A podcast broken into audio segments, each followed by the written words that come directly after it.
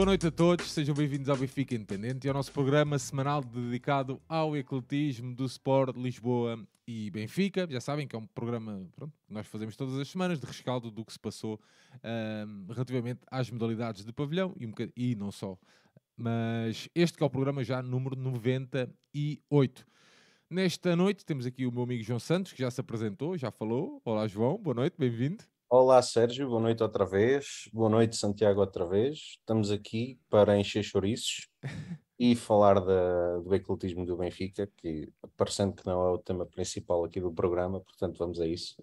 Ao 98, uh, vitórias europeias, vitórias internas e são uma grande desilusão. Mas estamos aqui para falar disso tudo.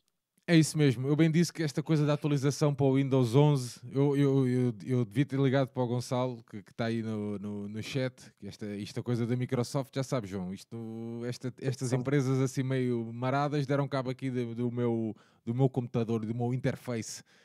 Pedro Santiago, olá meu amigo, bem-vindo. Olá Sérgio, depois de um, uma noite mal dormida, porque fui ver o, o PSG, mas cá estou para fazer mais, mais este rescaldo e, e pronto, e, e, bora lá porque há muita coisa para falar. Mas estás em baixo. Oh, João Santos, tu, o, tu quando costumas ir ao, aos jogos ou, ou, assim, tu costumas ver os jogos com alguém ou costumas ir sozinho? Epá, eu é, é conforme calha, mas nunca vou para os croquetes, sabes? ok, ok. Não, era só mesmo, só por, só por ah. curiosidade, não é nada assim demais. Muito bem, dar as boas noites então à malta que já nos acompanha, agradecer-vos por estarem aqui connosco a, a falar um bocadinho sobre hum, modalidades. O João Parreiral pergunta aqui se o Marcelo já aceitou o desafio para o episódio 100. Bom, o Marcelo não aceitou o desafio. Uh, acredito que no fundo, no fundo, ele também quisesse falar aqui com especialistas que, que, não eu, não é? O João e o Pedro Santiago, ou o Gonçalo, ou o João Nuno, que aqui estivessem mas acredito que seria uma conversa bastante interessante. O desafio está lançado para ele, ou, ou para o Eugénio, ou para alguém que possa e queira estar aqui um bocadinho à conversa connosco, com uma linguagem um bocadinho mais fácil, também a explicar-nos as dinâmicas da, da, sua equipa e da secção. Veremos, quem sabe, um dia uh, não teremos aqui uma grande, grande surpresa. Pedro Santiago e João, uh, vamos avançar, que temos muita coisa para falar hoje. São muitos jogos e também para não alongarmos muito o episódio, depois a malta quer uh, ter mais que fazer. Pedro Santiago, vamos começar contigo e com o basquetebol uh, sénior masculino, onde o Benfica defrontou uh, o Lusitânia antes do encontro europeu e venceu por 111-85 o encontro da segunda jornada da Liga Portuguesa de Basquetebol. O Benfica que entrou com o Betinho, Tony Douglas, o Terrell Carter, o James Elliser e o Ivan Almeida. No primeiro quarto, 34-23, o segundo 60-45, o terceiro 80-65 e o Benfica fecha então o jogo com 111-85. Santiago.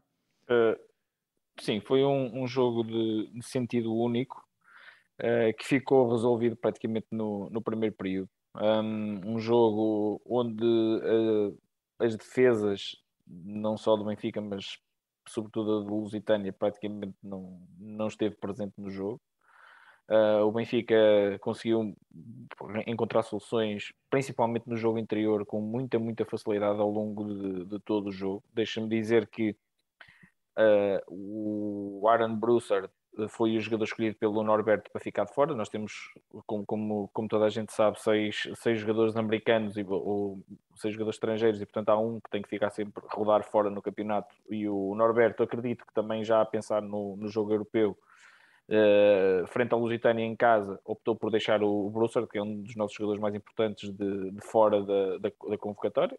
Um, e portanto o, o Benfica conseguiu arranjar soluções com muita facilidade ao longo de todo o encontro. Para se ter uma noção, o Benfica acaba com 37-51 de lançamentos de 2 pontos, ou seja, lançou 51 vezes 2 pontos e marcou 37, que é uma porcentagem de 73% de, de, de, de lançamento, com, com o Mike Zirbs, o posto alemão, uh, com 20 pontos e o Terrell Carter com 23 pontos. Em conjunto, marcaram 18 de, de 22 lançamentos. Um tem 90% de eficácia, outro 75%. Para se ter noção da facilidade com que o Benfica encontrou os, os postes de, de baixa defesa do, do Lusitânia.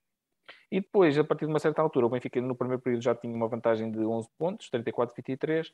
A partir, do, a partir do, do, do, momento em que se percebeu que o, que o Benfica ia vencer o jogo, e isso percebeu-se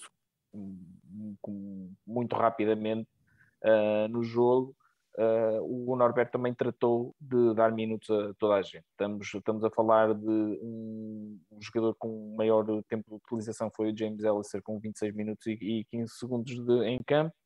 E de resto, depois temos o Ivan Almeida com 21 minutos, o Mike Zirbs com 20 22, Terrell Carter 19 38, Tony Douglas 19 minutos também. Uh, Makram Ben Romdan com 23 uh, eh, minutos, ehm, minutos para o Sérgio Silva, que não tem tido muitas oportunidades ainda durante a época, mas jogou 10 minutos e meio. Uh, Tomás Barroso também a jogar 14 minutos, Diogo Gameiro quase 16 minutos. Portanto, foi um jogo perfeito para se poder dar competição a toda a gente e para chegar a uma vitória que foi muito, muito fácil mesmo.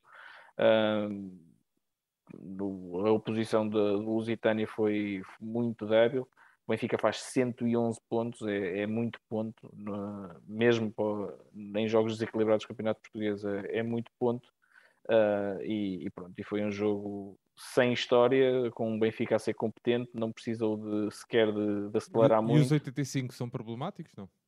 Não, é assim, em, em teoria seriam problemáticos, mas o jogo foi tão fácil que o Benfica nem sequer na defesa precisou de, de, trabalhar para conseguir cavar uma, uma, uma diferença grande no jogo. Eu eh, normalmente estaria preocupado com, com, esse, com, com esse valor, de, com, esse, com, os números, com o número de pontos sofridos, mas eh, tendo em conta o sentido do jogo e até a marcha do marcador, acho que não, não há razões para, para alarme.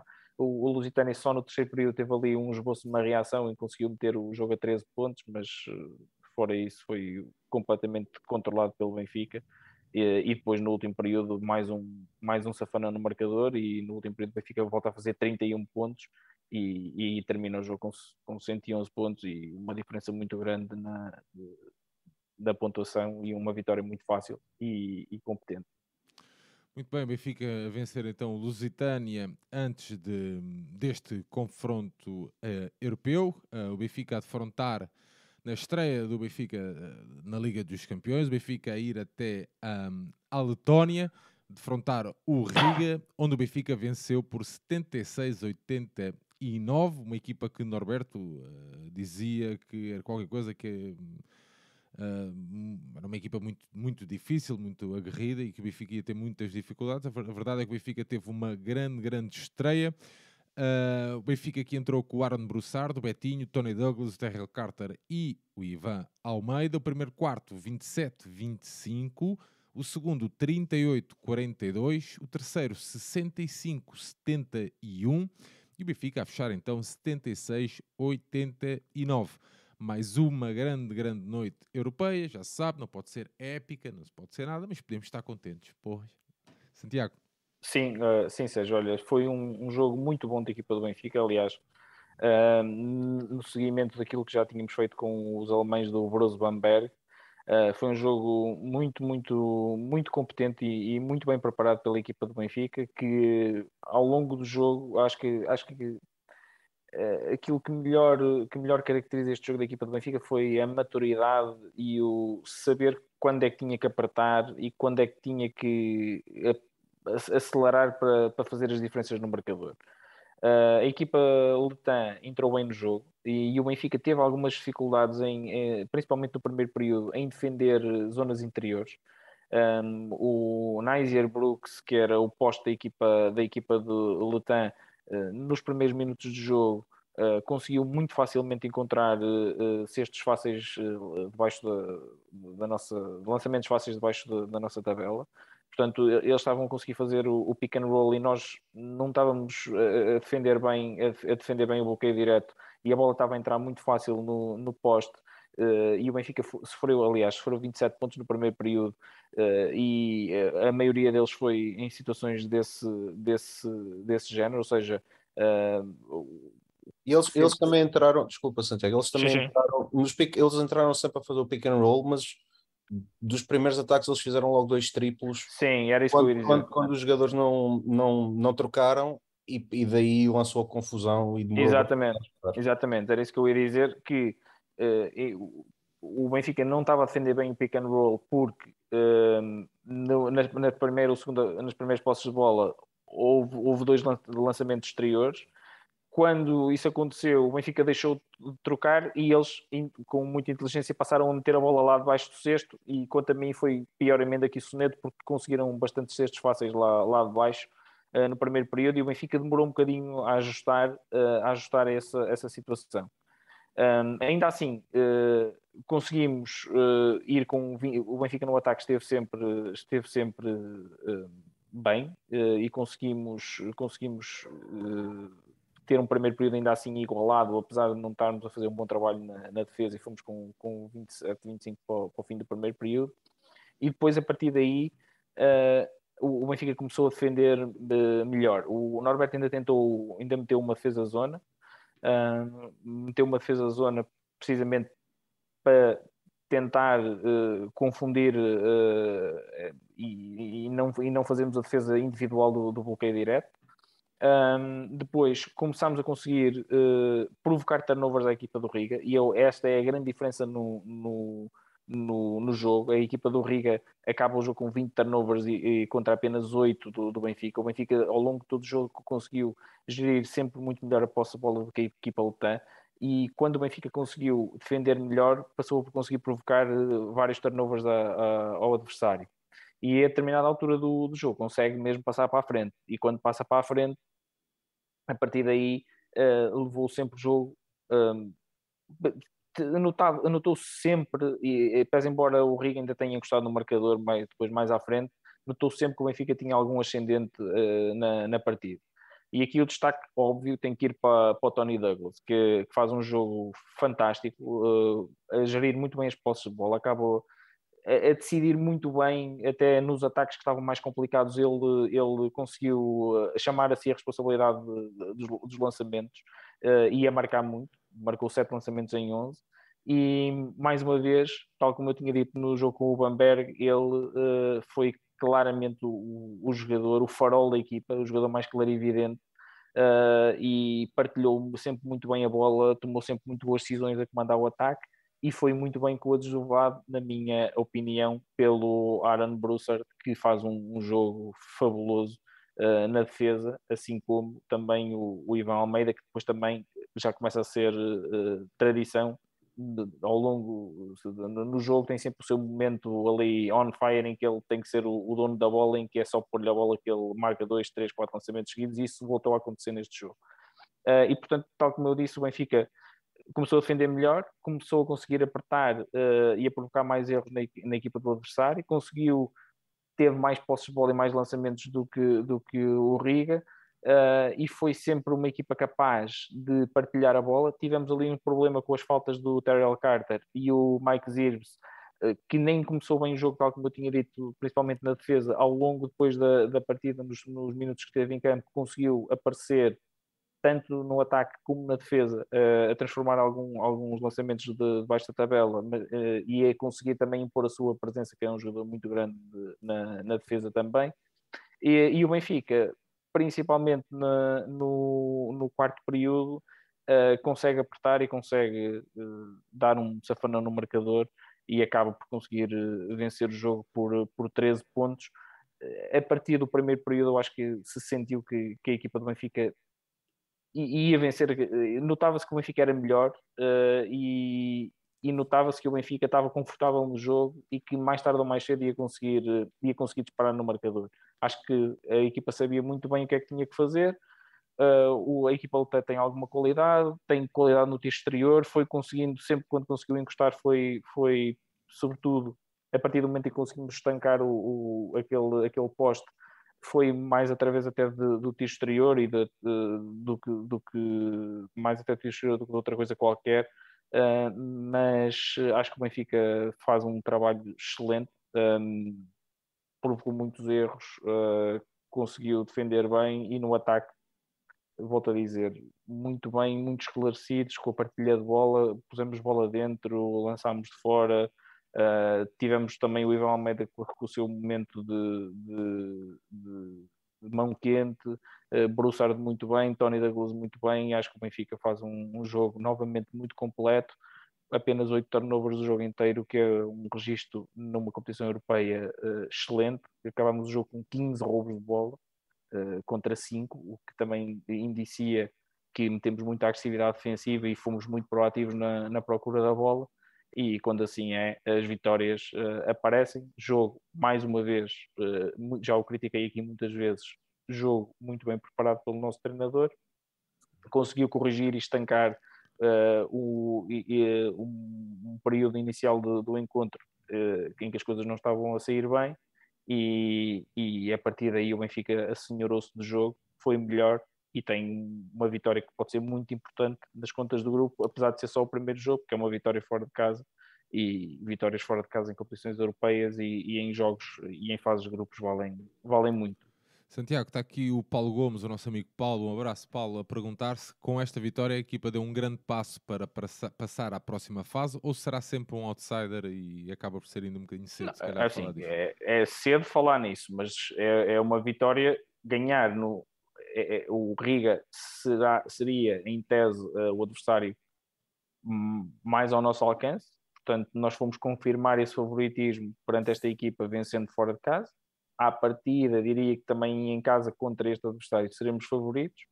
No outro jogo do grupo, o Manresa, a equipa espanhola, foi a França vencer o Limoges e, portanto, diria, eu não, não, vou estar aqui a armar em Chico Esperto a dizer que já vi o Limoges e o Manresa a jogar, mas daquilo que vou lendo e daquilo que foi uh, daquilo que fui investigar, diria que a equipa espanhola será o adversário mais, mais duro que teremos pela frente, sendo certo que uh, a fisicalidade da equipa francesa é natural que nos crie problemas, em especial fora de casa. Uh, vamos ver o que é que podemos fazer. Eu acho que o Benfica poderá ter aqui uma, uma chance de passar, sendo certo que diretamente para a próxima fase só passa o primeiro. O segundo e o terceiro acho que têm aí uma eliminatória ou algo do género é, para, para disputar.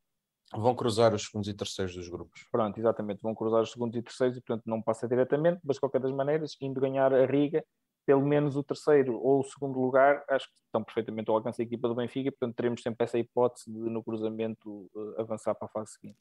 O Luís Couto dá aqui mais uma adenda sobre o Limoges, que um, o Limoges ainda não ganhou um jogo do campeonato. Pronto. Bom, mas isso é o que é, né? Já sabemos. Muito bem, João, queres dar aí alguma pitada? Estavas aí. Ah, uh, não, só, só reforçar aquilo que o, o Santiago disse uh, e dizer que eu ainda gostei mais deste jogo do que o jogo com, com o Bruce Bamberg. Uh, porque se nós formos a ver, eu se não estou enganado, são seis jogadores do Benfica que acabam acima dos 10 pontos, enquanto que nós no jogo com os alemães tivemos o Joker uh, Tony, Ivan, né? Tony Douglas 17, Ivan 16, Broussard 15, Betinho 12, Zirbes 10 5, se, se não contei mal. Hum, uh, mas muito, 4, 5, sim, muito, muita gente a contribuir, muita gente a assumir em diferentes momentos do jogo. Eu lembro-me também no segundo período, há ali, um, há ali um momento do jogo em que o Macram assume as rédeas do ataque, que ele também, sendo um posto, também tem QI basquetebolístico para, para o fazer. No final do terceiro quarto, o, o Tony Douglas, absolut, foi, foi muito bom o jogo do Tony Douglas, mas absolutamente imperial. Aliás, eu acho que é um momento decisivo do jogo quando o Benfica, no último, aquilo que se perspectivava ser o último ataque, o Benfica está por um, Tony, Tony marca dois pontos, a seguir rouba a bola, dá o triplo do Bursart, faz seis, e a primeira posse de bola no quarto período é nossa, é nossa. do, do Ellisor. Portanto, abrim, passamos ali de 1 para 9 pontos em 30 segundos, foi absolutamente decisivo, mas foi um jogo muitíssimo completo a todos os níveis e é, é uma grande vitória do, do Benfica e há que dar muitos créditos ao, ao Norbert, que nós já aqui tanto criticámos, mas neste jogo não há nada a dizer. É, é um jogo absolutamente impecável. Muito bem, enfiarem a vossa violazinha no saco. Sim, senhora. Norberto está para canto, estes dois marmanjões. Muito bem, fechamos então a nossa secção masculina de basquetebol. É tempo de irmos até um, ao feminino, onde o Benfica uh, venceu natação, o CP Natação por 48-58 no pavilhão municipal de Hermesinde, um jogo disputado no passado domingo 2 de outubro. O Benfica aqui entrou com a Joana Soeiro, a Darian Huff, a Catarina Trehub, a Carolina Rodrigues e a Rafaela Monteiro. Primeiro quarto 12-20, segundo 21-29, terceiro 43-50 e Benfica fechar então com 48-58. João Santos. Sérgio, uh, Benfica a defrontar o, o CPN, uma equipa muito jovem. Uh, para se ter uma ideia, a jogadora mais velha, digamos, do, do CPN tem, tem 23 anos. É uma, é uma, uma norte-americana de boa qualidade que eles têm, a Grace Gilmore. Benfica claramente favorito. Aqui também, uh, normalmente vamos ter que dizer que, que o Benfica deixa uma, uma estrangeira de fora. Neste caso foi a aposto de Courtney Worley a dar, a dar jogo à Catarina, Catarina Trehub e, e, é um jogo que, que é caracterizado por, por muito poucos pontos. O Benfica acaba por não fazer um jogo, um jogo brilhante, nem pouco mais ou menos. Uh, até começa muito precipitado, há muito equilíbrio durante, durante o primeiro quarto, durante a fase inicial, muito resultado de, de muita agressividade defensiva no bom sentido do, do CPN. O Benfica ia, o, e o CPN também ia conseguindo equilibrar com, com alguns triplos, uh, mas o Benfica depois consegue no final do, do quarto uh, melhorar a sua defesa, consegue tirar vantagens do jogo interior e, e consegue também com vários contra-ataques abrir 10 pontos de vantagem, depois que acabam por ser 8 no, no final do quarto. O segundo quarto já é um segundo quarto muito pouco conseguido de, de parte a parte, uh, muita dificuldade do Benfica em montar o ataque posicional, nenhuma das bases teve teve em, em, em particular evidência nesse, nesse campo. Uh, muita luta e muita entrega de, de, ambas as partes, mas um jogo bastante mal jogado até, e, e daí apenas um 9-9 no final do quarto demonstrava uh, o fraco jogo que, que, se estava, que se estava a ver. O, após o intervalo, o CPN uh, ah, volta melhor, uh, a Trehub a demonstrar muitas dificuldades em parar a, a Isabela Quevedo, que é uma cubana de 18 anos, que o Benfica tem que estar atento, porque é uma jogadora com um potencial incrível. Falando nisso, está é aqui uma... o, Diamantina Mar, está a falar também da, da, da, Ana Pinheiro do CPN, que tinha que apenas 16 anos. Pareceu muito interessante, diz o Diamantina. Muito alta, é uma jogadora que já está em Portugal há algum tempo, portanto, eu acho que ela não conta como estrangeira. Uh, é uma jogadora com uma energia incrível, com, com um lançamento longo até, portanto caía, caía que nem gingas na, na equipa do Benfica, especialmente com a restrição de estrangeiros que nós temos, é uma jogadora de um potencial inacreditável, na minha opinião, também um portento físico. Uh, ia, ia fazer miséria, digamos, no, no início do terceiro quarto, e, e com isso o CPN a conseguir, a conseguir encostar a três, o Benfica a, a ter dificuldades em contrariar, mas depois consegue melhorar o seu jogo ofensivo. O Eugênio joga com as três bases ao mesmo tempo, com, com a Joana Soeiro, com a Marta e com a, e com a Ana Carolina Rodrigues, que, que neste campo é, é importante, consegue ali dois triplos seguidos, uh, o Benfica a melhorar o jogo e acaba por abrir novamente a vantagem pós, pós 10 pontos. Uh, iria ser reduzido para 7 uh, ah, até o final do quarto, mas o Benfica normal, novamente na frente com, com alguma vantagem e como, como nós estamos habituados até já de, já de outras andanças, esta equipa com, com este tipo de vantagens normalmente gera muito bem o jogo. Mas o último quarto ia começar como começou o terceiro. O CPN melhor, consegue um parcial outra vez de 5-0, uh, um jogo mais uma vez fraco, uh, de parte a parte, o CPN ligeiramente melhor, mas a conseguir pôr o jogo a dois pontos. A verdade é que iam ser os últimos cinco pontos do, da equipa de Hermesinde no jogo, Uh, a tal Isabela Quevedo começa a notar o cansaço. Foi um jogador que não saiu, fez os 40 minutos. Uh, e, e, a equipa do, do CPN ressentiu-se muito disso. O Benfica não volta a não fazer um, um grande último quarto, faz apenas 6 pontos, uh, faz apenas 8 pontos, digo, muito pouca eficácia, ataques precipitados. Não, não foi um bom jogo de todo mas no entanto dá para, dá para o Benfica garantir a vitória, uh, uma vitória que acaba por ser justa para a equipa que tem mais soluções, mas no geral um, um, um jogo relativamente fraco, de parte a parte, e, e em particular do Benfica. A nível de, de, destaques individuais, a tal Grace Gilmore do, do CPN consegue, consegue 14 pontos, muito à base do exterior, e a tal Isabela Quevedo faz, faz 14 pontos, 10 ressaltos, 3 assistências e um roubo de bola isto em 40 minutos, porque ela não saiu, ela literalmente não saiu, fez o jogo todo. Portanto, o Benfica aqui devia mesmo estar de olho. No que diz respeito ao Benfica, a Ana Carolina Rodrigues acaba por ser importante, com, com, 12, com 12 pontos, 3 assistências e 5 ressaltos, e depois a MVP, a, a Rafaela Monteiro, para, para, para não fugir muito à norma, com, com 21 pontos e 9 ressaltos, ainda, ainda acrescenta dois desarmes de lançamento, uma assistência e um roubo de bola à estatística. Uma vitória natural do Benfica, mais sofrida do que, do que aquilo que, que era expectável, mas também dar o um mérito à, à, equipa, à equipa de Hermesinde, que, que, nunca, que sempre, que sempre foi uma equipa muito combativa, causou muitas dificuldades ao Benfica, uh, mas uma vitória completamente justa e que, e que abriria da melhor maneira o, o campeonato para, para a turma do Eugênio. Muito bem, uh, saltamos deste jogo frente ao CPN e vamos até, um, até casa, até ao pavilhão Fidelidade, onde o Benfica, nesta passada quarta-feira, ou seja, exatamente ontem, defrontou o Vagos no jogo da segunda jornada da primeira fase da Liga Betclic de basquetebol, onde o Benfica venceu por 78-37. Num... O João já vai falar uh, disso, mas um masterclass de Marta Martins com o Benfica a entrar com a Joana Soeiro, Carolina Rodrigues, a Darian Huff, a Rafaela Monteiro e a Courtney Warley. João, primeiro quarto 24-10, segundo 44-19, terceiro 63-32 e Benfica a fechar com 78-37. Aqui uma grande discrepância, não é? Entre as duas equipas, João. Sérgio, verdade. Uh, pronto, dar, dar outra vez a nota. Desta vez foi a, foi a Catarina Trenhub a ficar de fora, veio a jogar a Courtney Warley. Está visto mais ou menos que vai ser por aqui que nós vamos rodar na, nas provas nacionais, entre estas duas postes.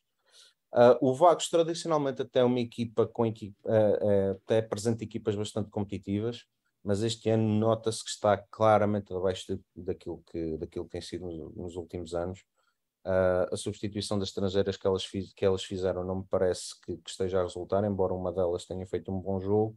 Perderam a Susana Carvalheira, que é uma dos melhores postos nacionais para, para o Sportiva uh, já trocaram de treinador, uh, portanto, algo ali não está a funcionar nada bem. Elas vinham uh, de uma derrota em casa com o Sportiva por 20 pontos, o Sportiva que até nem arrancou bem na taça Vitor Hugo. Portanto, uh, Benfica era claramente favorito, era uma questão de saber por quantos e acabou por ser muitos. Uh, o jogo até acaba por estar praticamente decidido no final do primeiro quarto. Até houve algum equilíbrio nos primeiros 5 minutos, Uh, aí por essa altura havia, havia um 11-7, mas a partir daí começaram a chover triplos também do lado do Benfica e, e facilmente chegou aos, aos 14 pontos. No segundo quarto, mais uma vez, uh, muitos triplos, muito jogo atacante, uh, o, o, o Vagos a não, ter, a não ter armas para contrariar o jogo do Benfica. 25 pontos de vantagem ao intervalo dizia bem daquilo que era a superioridade benfiquista a toda a linha, defensivamente, ofensivamente, nas tabelas, a nível de eficácia de lançamentos, Benfica superior em toda a linha. E a segunda parte já, já é praticamente toda daquilo que, que, uma expressão que eu não gosto, mas que é que no basquete se usa muito, que é o garbage time, basicamente muita rotação para toda a gente. O último quarto já é só com as jogadoras praticamente do fundo do banco, que quase nunca têm minutos. Uh, e o Benfica, ainda assim, conseguindo ainda aumentar mais a vantagem, quis muito daquilo que é a discrepância de qualidade que existe neste, neste momento entre as equipas. Uh, no Vagos, uh, lá está uma das estrangeiras, uh, a Kwanza Murray, se eu disse bem o nome dela, fez, 20, fez 24 pontos, que é basicamente três, dois terços dos pontos da equipa. Diz bem do que é que foi o jogo do Vagos, onde só quatro jogadoras é que anotaram pontos, ou seja, um jogo muito, muito fraco em toda a linha. No Benfica, uh, destaques individuais para, para a Darian Huff, que faz 16 pontos e muitos deles ainda com o jogo, com o jogo em aberto. Ela foi das jogadoras que teve mais descanso, digamos assim, ou que, ou que foi relegada com menos minutos pela diferença no marcador. Acaba por fazer 4, 4 em 5 lançamentos de 3 pontos, o que é, que é excelente. A Rafaela pontuou a estatística, como sempre, com, com 11 pontos, 9 ressaltos e 4 assistências. E depois, eh, como tu disseste, a, Marta Martins a dar show com, com 20 frangos, 6 entrecostos, uma alheira e duas caixas de batata frita. É isso mesmo. Uh, ou como quem diz, 20 pontos, 2 ressaltos, uma assistência e dois roubos de bola. Uh, uma vitória claríssima do Benfica, super natural, por números que são o que são. Uh, e, portanto, uh, a entrar forte no campeonato mais uma vez, uma equipa que seja jogos de basquetebol ou de outra coisa qualquer que tem, que tem 24 minutos, só tem vitórias este ano, esperemos que assim continue e certamente assim continuará. Só a dar nota para o próximo jogo, que é no domingo. Jogo dessa, não é?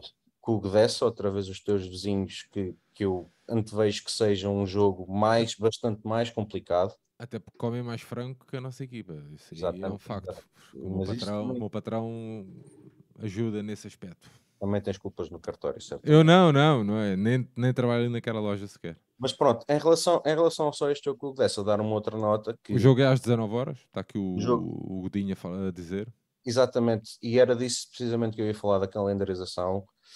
Fazer eh, o jogo dessa às, às 19 horas sendo que o único outro jogo que há na luz é o handball feminino às 11 da manhã, é algo que me custa bastante a perceber. Portanto, mais uma vez, esta calendarização de jogos não, não lembra o careca uh, e convinha dar um bocadinho mais de atenção a isto. Se para sábado era difícil né, meter, meter a jogar sábado, uh, porque também há, há, há, há mais jogos no sábado, não há?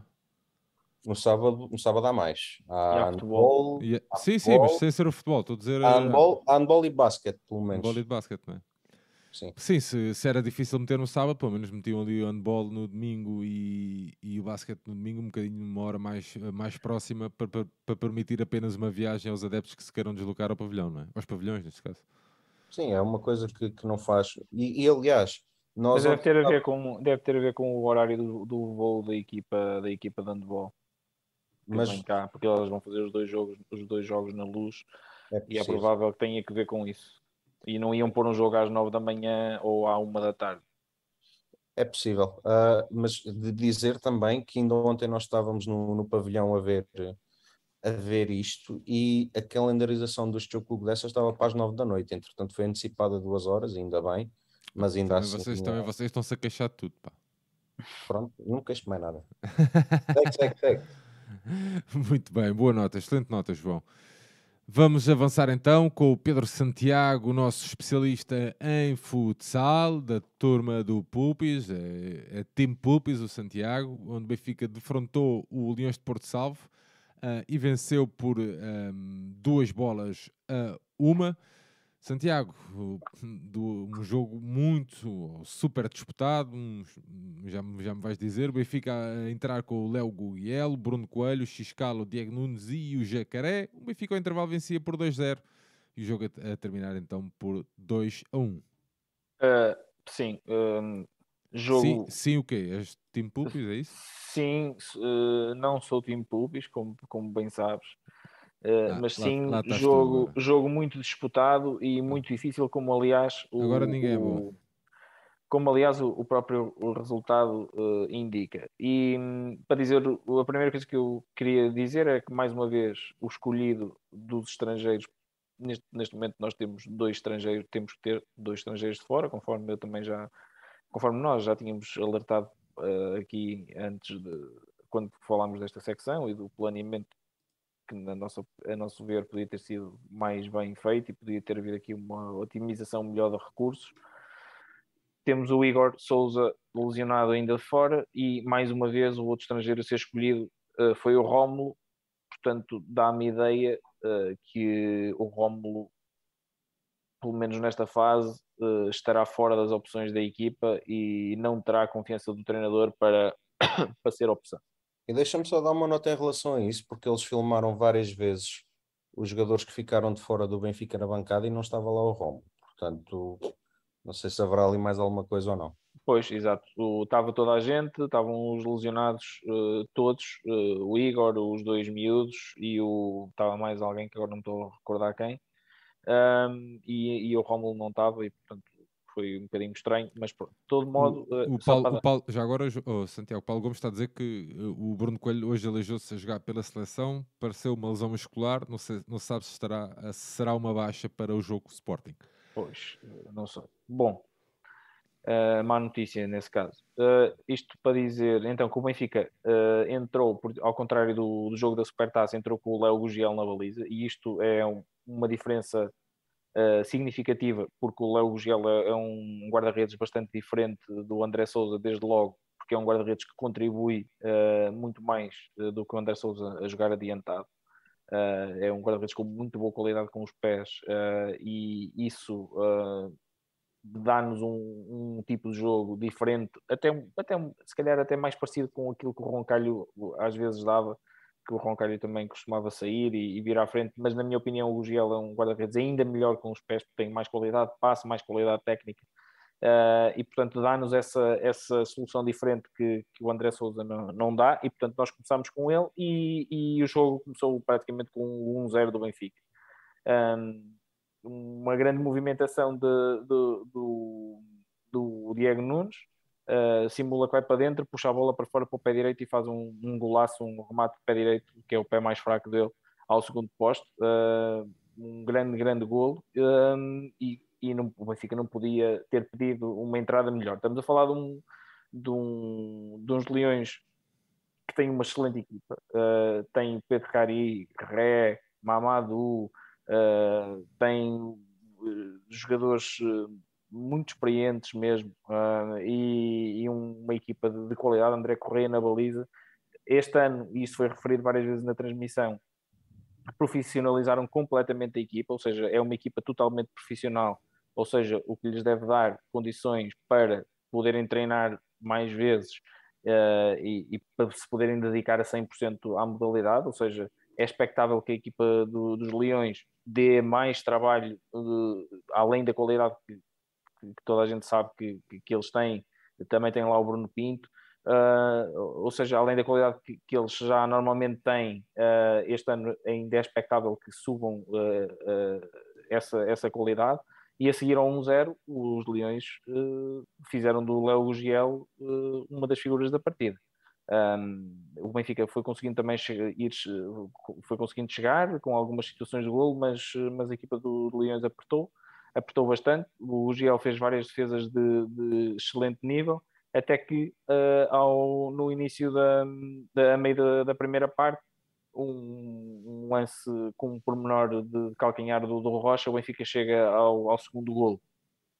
Uh, um lance mal defendido pela equipa dos Leões permitiu que a bola entrasse no Rocha muito fácil e o Rocha enganou completamente o André Correia, que na minha opinião também é ali um bocadinho mal batido, mas, mas é um golo, de, um golo bonito, um pormenor técnico do Rocha de, de, de boa qualidade. E depois com o 2-0 uh, eh, não houve uma reação tão forte dos Leões como houve a seguir ao 1-0. Uh, eh, o jogo arrastou-se um bocadinho até, até ao intervalo um, e depois na segunda parte uh, a toada foi-se mantendo. O Benfica foi conseguindo sempre chegar, uh, foi conseguindo sempre chegar ao, ao, também à baliza dos Leões sem, sem fazer uma divisão por aí além.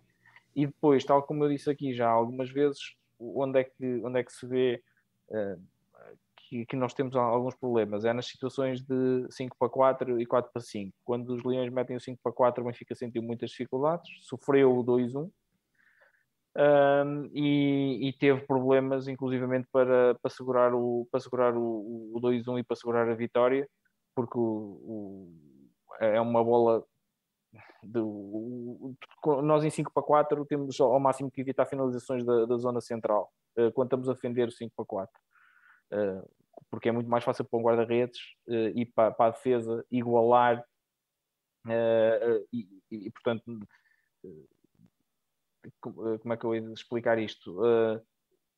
eliminar a vantagem numérica, chegando a, a, bola e fazendo com que a bola roda a um lado e deixando o lado contrário aberto, porque é mais difícil a bola ir de um lado ao outro uh, do que uh, permitindo finalizações na zona central. E o que aconteceu foi que o Benfica, mais uma vez, como já tinha acontecido até em jogos com o Sporting, uh, o Benfica abre imenso o meio e, e, foi, foi o que aconteceu aqui neste, neste, neste jogo, mais uma vez, o Benfica a defender o 5 para 4 do Leões, permite uma finalização no meio, 2-1, felizmente Uh, a equipa do Leões não conseguiu, não conseguiu chegar, chegar ao empate. Acho que o Benfica, o jogo foi muito difícil para a equipa do Benfica. Uh, podíamos ter feito em algumas ocasiões uh, mais golos uh, do, do, que o 2-1, um, mas ainda assim foi, foi um jogo difícil e que podia ter sido facilitado se nós. podia ter ficado mais fácil se nós tivéssemos feito aí o 3-1 ou o 3-0, aliás, porque também tivemos algumas ocasiões para isso e não acabamos por não fazer. Uh, e depois tivemos, tivemos ali na, na fase final a sofrer, uh, a sofrer porque, porque não, não somos muito competentes na, na defesa do, do 5 para 4, sofremos o, o 2-1 e por pouco não, não sofremos mesmo o gol, o gol do empate, felizmente isso não aconteceu, uma vitória num terreno muito complicado, o Sporting também uh, não teve vida fácil no, no elétrico, portanto vai ser esse um campo também onde não vai ser fácil passar, uh, e, e, felizmente o Benfica uh, venceu em Porto Sol. Vai ser um terreno difícil para toda a gente e isso é que é o mais importante. E penso que, apesar de tudo, os sinais da equipa após a supertaça não, até foram positivos. O Benfica não faz um grande jogo, mas faz um, faz um jogo um jogo razoável em Porto Sol. Muito bem, um, fechado aqui o futsal no masculino. Vamos então para dois jogos da nossa equipa sénior feminina de futsal. O primeiro frente ao Feijó, no pavilhão dos Leões de Porto Salvo. Nós explicámos isso a semana passada, que o Benfica tinha sido castigado com um jogo um, à porta fechada. À porta fechada, pronto. Uh, com o Benfica a ter que se deslocar a outro pavilhão para fazer este jogo. O Benfica a vencer então o futsal Feijó por 5 bolas a 0 um, com a Ana Catarina, a Inês Fernandes, a Janice, a Sara Ferreira e a um, FIFO. Este que então que era um jogo da primeira jornada uh, da Liga Feminina de Futsal. Santiago, Benfica, ou oh, Santiago, uh, Santiago, o Benfica já vencia o intervalo por 3 bolas a 0. Sim, uh, foi, foi um jogo muito fácil, um jogo de sentido único. o João tinha, tinha referido aqui na última semana que se notava que a FIFA e até mesmo a própria Janice, com este ano passado, passado como profissionais, vinham uh, fisicamente diferentes para melhor e eu sou forçado a concordar. Um, nestes jogos pequenos, tal como no hockey feminino, acho que aqui este ano vai haver um maior desnível uh, da equipa do Benfica em relação a, a toda a concorrência e, e, só mesmo o Nuno Alves poderá, poderá dar luta à equipa do Benfica. Uh, e tal como eu disse e digo sempre a propósito do, do hockey feminino, também aqui no, no futsal feminino, o, o Benfica terá tantas dificuldades quanto o primeiro golo uh, demorar a aparecer. Uh, e neste caso o primeiro golo apareceu no primeiro minuto. Uh, foi, foi logo no primeiro minuto a Inês, a Inês Fernandes fez, fez o 1-0, desbloqueou logo aí o jogo. O Feijó passou o tempo todo a defender quase dentro da sua área, com as quatro jogadoras uh, junto, praticamente dentro da área. O Benfica sempre por cima do jogo, sempre, sempre, sempre, sempre demorou até, perdeu algumas oportunidades e demorou até chegar ao, ao segundo. Acaba por chegar por um gol da FIFA, um, bom remate de pé esquerdo, uh, depois de uma bola parada, um remate também à altura.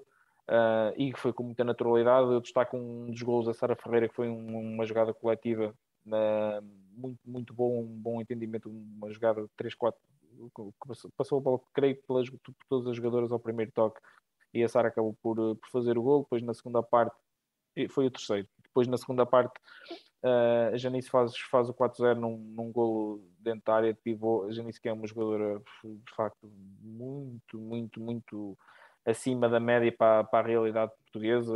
A forma como protege a bola, como, como tecnicamente é, é, é de facto está muito acima de, daquilo que se vê, que se vê por, por estas quadras em Portugal.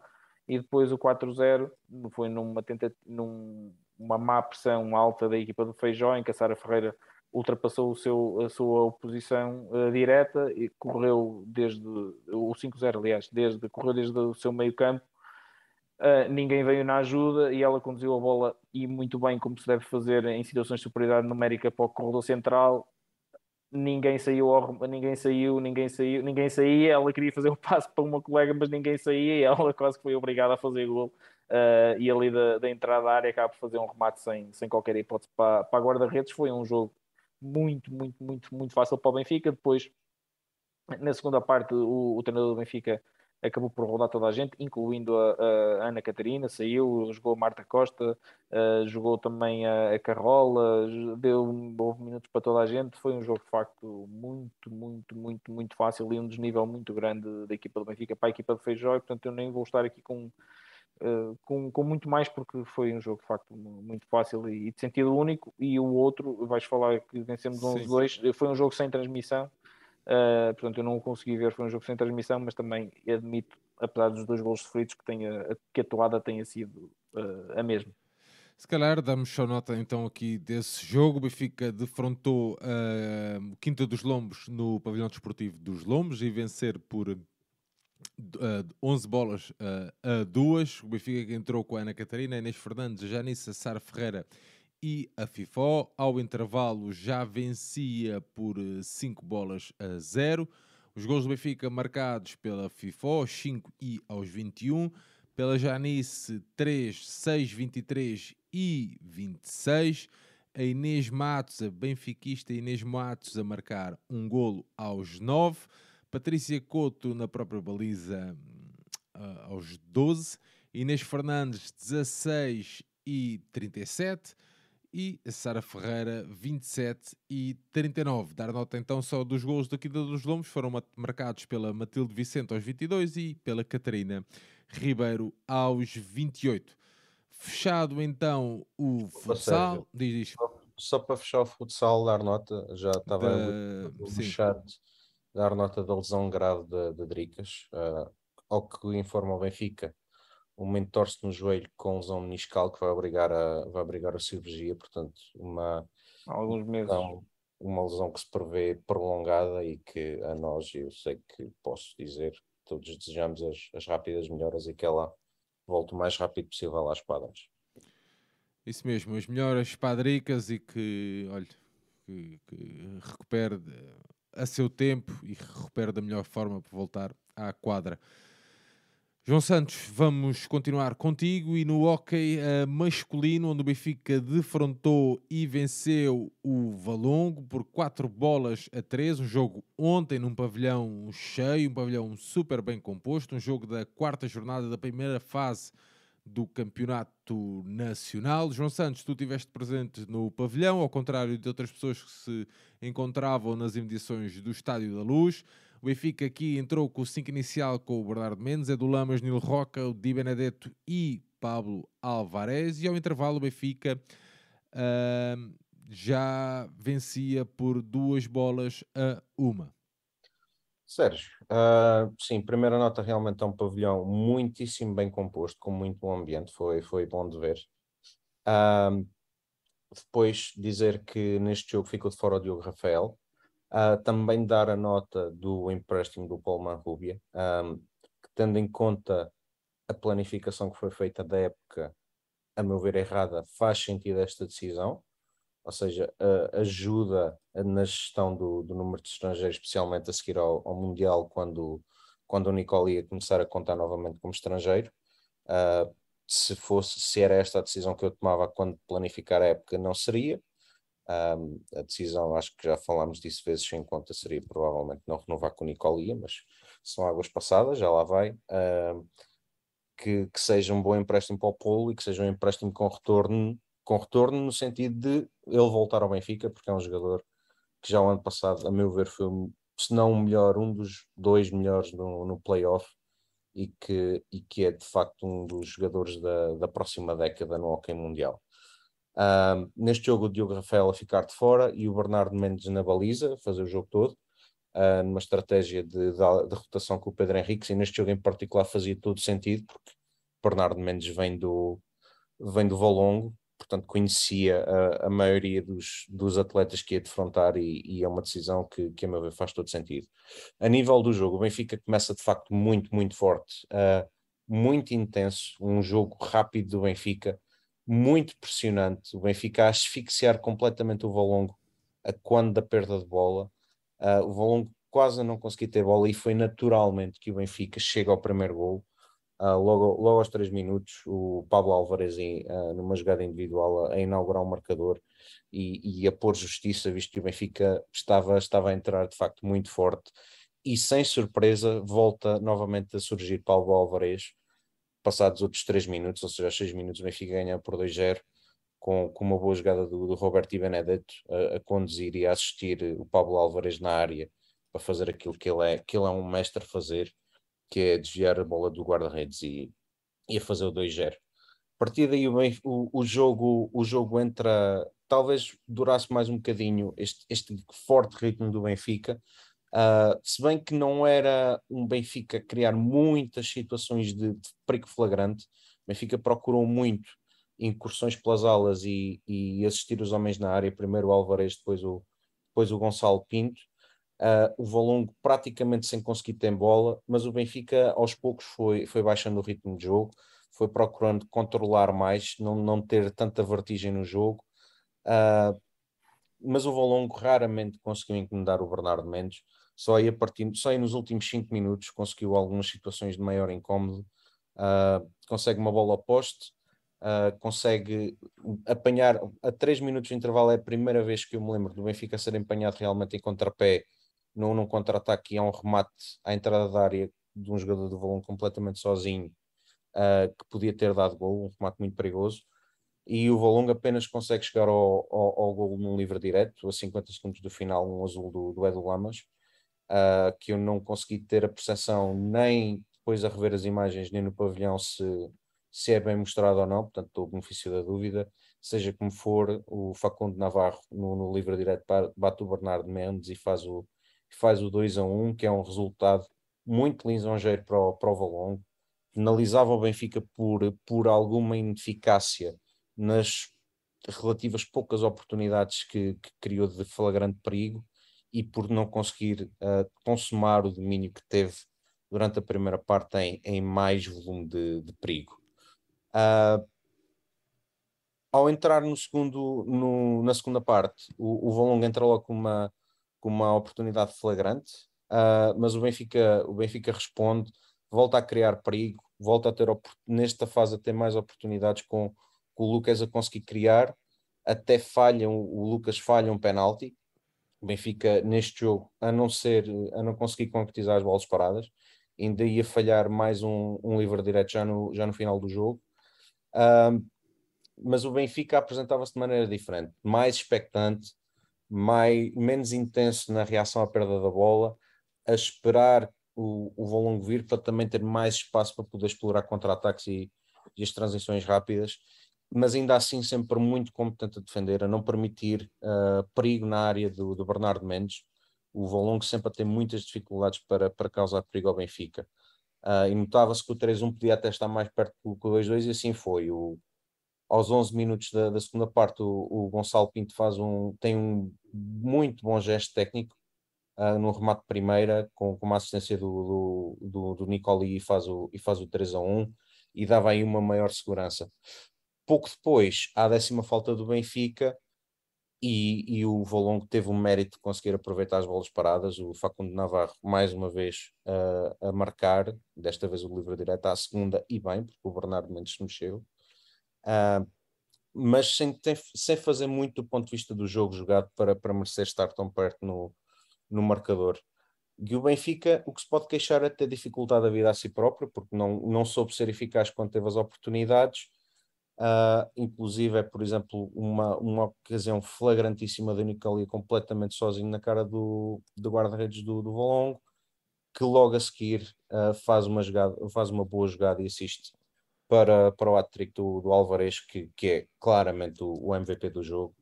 Uh, ele que se apresenta em grande forma, ainda bem no início, no início desta, desta temporada. O Benfica uh, continua, estando, estando com os dois gols de vantagem, continua a, procurar controlar o jogo. Não teve grandes sobressaltos, é verdade. Uh, manteve sempre muito boa segurança defensiva. O Neil Roca e o De Benedetto essenciais nisto, uh, dois grandes reforços, como, como o Santiago já vem dizendo.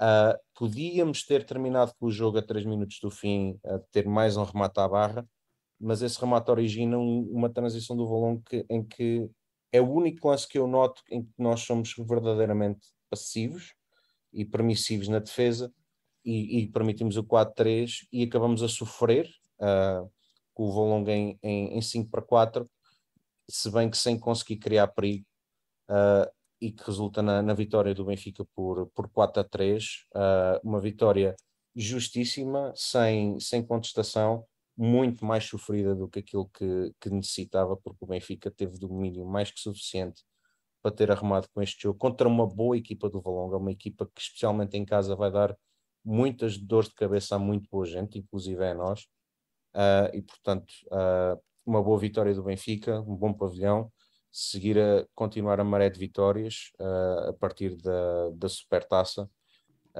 e e nota-se que a equipa, que a equipa funciona como equipa e, e está a praticar bom hockey.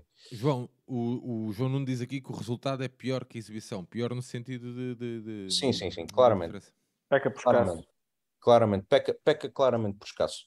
Depois só dar, só dar aqui duas, duas outras notas. A primeira tem a ver com, com a organização do próprio jogo, ou seja, formaram-se filas enormes para o pavilhão, as filas iam até à Ponto Altos Moinhos um dos fatores eu vi uh, teve a ver com muitas pessoas estarem na mesma fila para portas diferentes e as portas não estarem bem indicadas onde é que tinham que ir, uh, para onde é que as pessoas tinham que ir. Eu portanto, então... apanhei um tweet, de, penso, acho que era da Joana, a dizer que, que entretanto o Rui Costas uh, ia entrar e, e, disse qualquer coisa do género: vamos lá, vamos lá, que o jogo já começou, qualquer coisa assim. eu acho que o João Nuno está no. Eu entrei um bocadinho antes, portanto já não vi isso. O João Nuno acho que está no chat, ele poderá esclarecer melhor, mas o que eu tenho ideia é que o jogo já estava a iniciar-se, a fila em dia grande, e o Rui Costa basicamente foi à entrada e disse aos seguranças para deixarem toda a gente entrar, porque o jogo já tinha começado e a equipa precisava de apoio. Eu acho que uh, linhas redondas foi, foi mais ou menos isto, mas o João Nuno depois poderá uh, clarificar Sim, ele diz aqui, só está aqui a dizer muito bem Rui Costa, mas uh, eu julgo, eu julgo que foi isto, mas eu acho que resulta mais de uma questão de, de organização e de sinalética para onde é que as pessoas têm que ir, porque isso aconteceu. Tive várias pessoas à minha frente na fila que chegaram à porta aos seguranças, que eram só dois, para um pavilhão que se previa cheio e, e, tiveram que ser recambiados para, Sim, para outra o, porta. O João Nuno diz aqui que o presidente disse aos seguranças para não picarem os bilhetes e os cartões e para deixarem entrar toda a gente rápido, é dessa era, questão. Era, era algo, algo desse género. Pois a outra nota, uh, e esta que eu acho que é bastante mais séria, tem a ver com uma coisa que nós já aqui falámos várias vezes, que é a situação do Gonçalo e das pessoas de, de mobilidade reduzida, não sei se é este o termo exato ou não, mas mais uma vez tivemos o Gonçalo lá num canto. Aliás, eu, o João Nuno estava a falar nisso na bancada e eu até nem estava a ver onde é que ele estava, tão escondido que estava. Uh, Rui Costa prometeu que, que isso ia ser algo que ia ser tratado esta época desportiva. Uh, época já começou, temos alguns jogos, é verdade que ainda não passou muito tempo, mas eu não já, há. Eu já disse aqui, eu sei que é polémica esta minha afirmação, Uh, e, pronto, e percebo que quem possa discordar de, desta minha opinião, mas eu acho que muito mais importante que mudar as cadeiras do estádio seria resolver esta, este problema, porque é um problema uh, de vez. Desculpem se sou polémico, mas é o que é.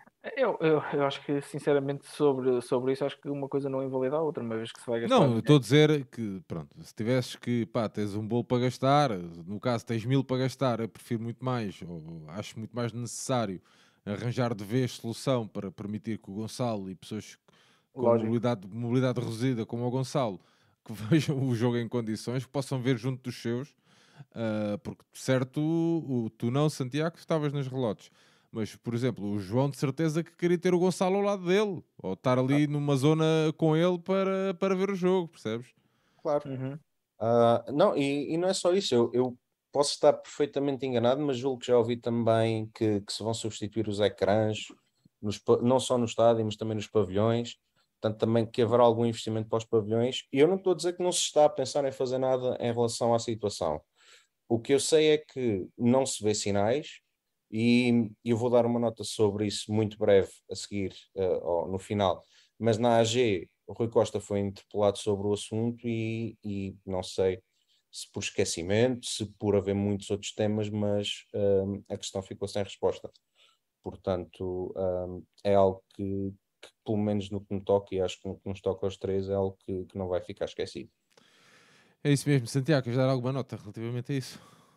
Eh, não, só para reforçar uh, aquilo, que, aquilo que, que, o João acabou de dizer, concordo, concordo em absoluto e acho que sinceramente o orçamento não tem que ser um assunto no, no Benfica uh, para se tratar, para se tratar disso. Um... Sim, óbvio, claro que não, mas pá, eu só usei. Até porque esse... agora estas, há cada vez mais, mais soluções pá, plataformas elevatórias, etc, etc, e cada vez até mais em conta, e portanto acho que isso não, não, tem, que, não, não tem mesmo que ser uh, assunto. Não devia ser, mas infelizmente, né, Santiago? Já não é a primeira claro. vez, que, não é a primeira claro, vez claro, que temos que trazer aqui e vamos trazê-lo sempre que, que acharmos pertinente. Vamos continuar a batalhar nisso para podermos ter o Gonçalo junto de nós e a ver os jogos connosco. Muito bem, vamos então uh, avançar. João, estamos fechados relativamente ao hockey masculino? Estamos. Muito bem, vamos então até ao jogo em que o Benfica defrontou o CACO, a nossa equipa sénior feminina de hockey em patins, depois do deslize frente ao Turquel. O Benfica a vencer por 6 bolas a duas no pavilhão Fidelidade, o CACO. Um, esta que era a segunda jornada da Zona Sul do Campeonato Nacional. A Maria Vieira, a Marlene Souza, a Maca Ramos, Maria Sofia Silva e Raquel Santos, 5 inicial do Benfica. Benfica é esse que vencia ao intervalo por 4 bolas a uma. João. Sérgio, uh, neste jogo, dar, dar um, um primeiro destaque à, à estreia da, da, da, reforço argentina da, da Micaela Balmaceda, uh, que já teve direito a alguns minutos, embora eu deva dizer que passou relativamente ao lado do jogo, bastante discreta. Uh, relativamente ao 5, tivemos a, a Maca no 5, Cata no banco e a Beatriz Figueiredo de fora da ficha de jogo. Eu não sei se ela terá com algum problema físico ou não. Lá está, estas coisas uh, no, nas modalidades é um bocadinho mais difícil de compreender, mas eu julgo que ela ainda não foi opção esta época. Ô, João, desculpa, uh, eu, epá, eu não estava eu, pronto, eu não estava no pavilhão, não vi o jogo, mas está aqui o Rui Felipe a dar, queria deixar uma nota relativamente ao jogo ainda com o Valongo, ah, sim, sim. Uh, de também deixar uma nota rápida de intervenção da nossa equipa médica no auxílio ao menino que levou com uma bola no jogo. E não foi, e não foi só a nossa, também há que dizer que, que da equipa médica do Valongo também lá foram, portanto okay. uh, foram ambos e foi, e isso é sim, é, é louvar uh, a, rápida, a rápida ação deles. Uh, e felizmente parece que foi só mais um susto e que, e que o menino uh, não tenha ficado com traumas do hockey e que volte. É isso mesmo, João. Desculpa estar-te a interromper, mas achei pertinente aqui a mensagem, uh, o, o comentário do Rui. Vamos lá, João. Claro. Pronto, indo ao jogo. o Benfica, como se esperava, o Benfica no campeonato, eu acho que, que um jogo em que não haja muito domínio territorial e tendo muita posse de bola, é um jogo manifestamente estranho. E, e, assim foi. O Benfica, durante todo o jogo, teve, teve o domínio da, da posse, teve o domínio dos terrenos onde jogava, sempre a jogar muito avançado, mas em a esmagadora maioria do tempo o hockey praticado não foi um grande hockey. Foi um hockey muitas vezes muito lento, muito previsível, especialmente os primeiros minutos de jogo um, um hockey em que só ia conseguindo causar algum perigo e, e relativo, não um perigo evidente, de remates de, de média e longa distância, uh, era raro uh, o, o Caco ter bola, quando, quando tinha, às vezes o Benfica aqui e ali metendo uma transição com perigo, e o jogo do Benfica efetivamente muda quando é consequente com, com, com a marcação de um livre direto a favor do Benfica e nessa, para essa marcação entra a Cata e a Cata vem mudar completamente o jogo e executa o, o livre direto que dá um 1-0 e depois mete, ela, ela transforma o hockey do Benfica, mete muito mais velocidade no jogo, uh, o, o Benfica consegue, consegue criar mais desequilíbrios, uh, se bem que contra completamente a corrente do jogo naquela altura, o Caca, através de um, de um penalti e de uma grande penalidade, consegue empatar pela Margarida Alves. Uh, a Cata, logo imediatamente a seguir, uh, numa, numa, boa, numa boa incursão, faz um remate forte à entrada da área e faz o 2 a 1. Uh, ah, e depois parece que, que o jogo volta novamente a um ritmo muito lento, um ritmo até pachorrento, um jogo com, sem grandes motivos de interesse.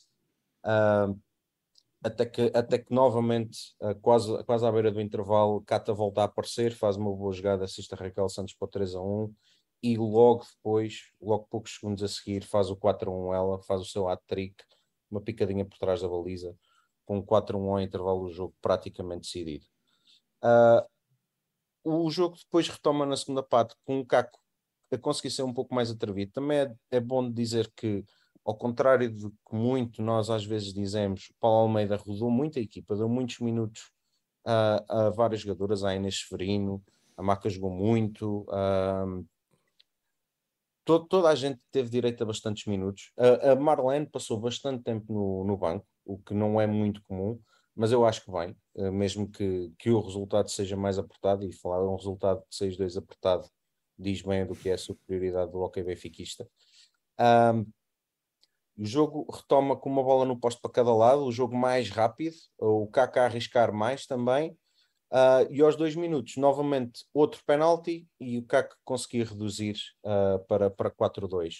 Logo a seguir, uh, a ter nova oportunidade flagrante para, para o 4-3, e isso poderia reabrir o jogo, mas o Benfica depois volta a reassumir o controle se bem que o Kaki ia conseguindo ter algumas boas saídas em contra-ataque, não raro ia criando perigo. A Maria Vieira teve várias boas defesas que, que negaram, que negaram o 4-3, que lá está, poderia ter reaberto o jogo, mas o, a seis minutos do fim volta, aparece a Marlene no jogo, que ainda não tinha aparecido, uh, estava a fazer um jogo francamente desinspirado, faz um, um, remate de esquerda pelo lado direito, a bola bate no poste e ressalta na, na, nas costas da guarda-redes para o 5-2 e na reposição intercepta a bola e faz o 6 a 2 e mata o jogo e o jogo não teve história mais a partir daí. Uma vitória justa e absolutamente natural do Benfica. Um jogo QB uh, que valeu mais pelos minutos dados a, a, a, outros atletas que em jogos mais apertados terão menos tempo de jogo. E, e a primeira vitória no campeonato depois do empate com, com o Turquel que há que dizer também não, não é uma, uma fase que neste momento não conta para absolutamente nada. Uh, só dar outros dois destaques. Um, a vitória absolutamente. Eu nem sei muito bem como qualificar isto, mas a, a goleada enorme que o Turquel dá ao Sporting, uh, o que, se mais provas fossem precisas, vem demonstrar aquilo que aconteceu ao hockey feminino do Sporting, que é uma, uma tragédia para a modalidade, na minha opinião uh, o Turkel, que se nós não soubéssemos, mas já, já desconfiávamos claramente que vai ser o nosso maior adversário pelo título. Uh, uma goleada de 12-2, acho, acho que diz absolutamente tudo. Mais uma vez, numa fase que neste momento não, não conta para nada. O outra nota, e mais uma vez eu tenho que voltar à calendarização, é que o Benfica joga amanhã, sexta-feira, dia 7, frente ao Odivelas no Pavilhão da Luz. Qual é, qual é as estranhas aqui? É que o jogo é às 22 horas. Isto é inaudito. Eu não me lembro nos tempos recentes de jogos a esta hora, nem percebo quem é, se, calhar é não, se calhar não vês a Liga Espanhola de Futebol às 10 da noite, quando dá na televisão. Ah, cá são 9, portanto não conta. Não, não, não, não. Cá são as 10. não, às, nossas, às nossas 10. Às nossas. Não. Então lá é uma hora a mais. Já são nove. Sim, mas já. Sim, mas o Santiago vive em Guimarães, meu. Yeah, é isso. É, e tem uma bandeira da Croácia à janela. Sim, uh, sim. Não, mas só, só terminar. Já fui, muito, já fui muito feliz na Croácia. Sim, eu, não, eu não, só para terminar a nota, eu não percebo quem é que é o público-alvo deste tipo de jogos, nem quem é que oh. toma estas decisões. Às 10 da noite, não percebes? Não percebes qual é o público-alvo? É malta que antes de ir para as discotecas vai ver um bocadinho de hockey É, é para os godinhos da vida. É. para, não ter, para não ter que adiar formações. Claro. Abs absolutamente inenarrável um, esta marcação de jogo. Muito bem, João. Uh, pá, realmente estão a lembrar. O jogo é em Odivelas, não é na luz, João? O jogo é em Odivelas? Yeah. Eu acho que já vi hoje em dois sítios diferentes que era. Bom, mas seja como for. Uh, Sim, mas, mas, a questão do horário é, até podia ser no Barreiro, é, é, igual. Eu estou aqui a tentar confirmar. O, o João Nuno é que disse aqui que o jogo é em Odivelas, não é na luz. Ele sabe porque vai. Bom. Ah. É, Ah, muito. Ah, ou seja, o Benfica joga como visitado, mas o jogo é no pavilhão de Lá Odivelas. está, em Odivelas é menos uma hora e lá está. é, é isso, deve ser. então, mas há alguma explicação? Não o jogo que, em Odivelas? que eu saiba, não. Ok, muito bem. Bom, não há explicação. Santiago, vamos avançar para o handball sénior masculino, onde Benfica defrontou e venceu o Vitória eh, Futebol Clube de Setúbal por 37-23 na passada tarde de sábado, 1 de outubro. Um jogo da terceira jornada do Campeonato Nacional de Handball. No pavilhão número 2 da Luz, o Benfica ao intervalo vencia 22-12. Um bocadinho antes já Pedro Santiago suava. ah, Não, opá, a nem deu para tirar. vir. Nem deu para tirar prints, começamos a abrir 4-0. foi- Só se, só se tirasse mesmo print com, o 0-0, porque nem deu, nem, nem deu para, para suar. Muito bem, Eh, Sergei Hernandes, Kalman, Diordic, Adamem Ruaz, Demis Grigoras, Carlos Martins e Alexis Borges. Santiago. Ah, sim, jogo completamente sem história. O Benfica abre a ganhar 4-0, com o Sérgio Hernandes eh, a safar eh, um, duas, duas, três bolas logo no início do jogo. Ah, e o Benfica, desde o início, a conseguir recuperar muitas bolas, a, a fazer muitos golos fáceis, muitos golos em contra-ataque, a provocar muitos turnovers da equipa do Vitória.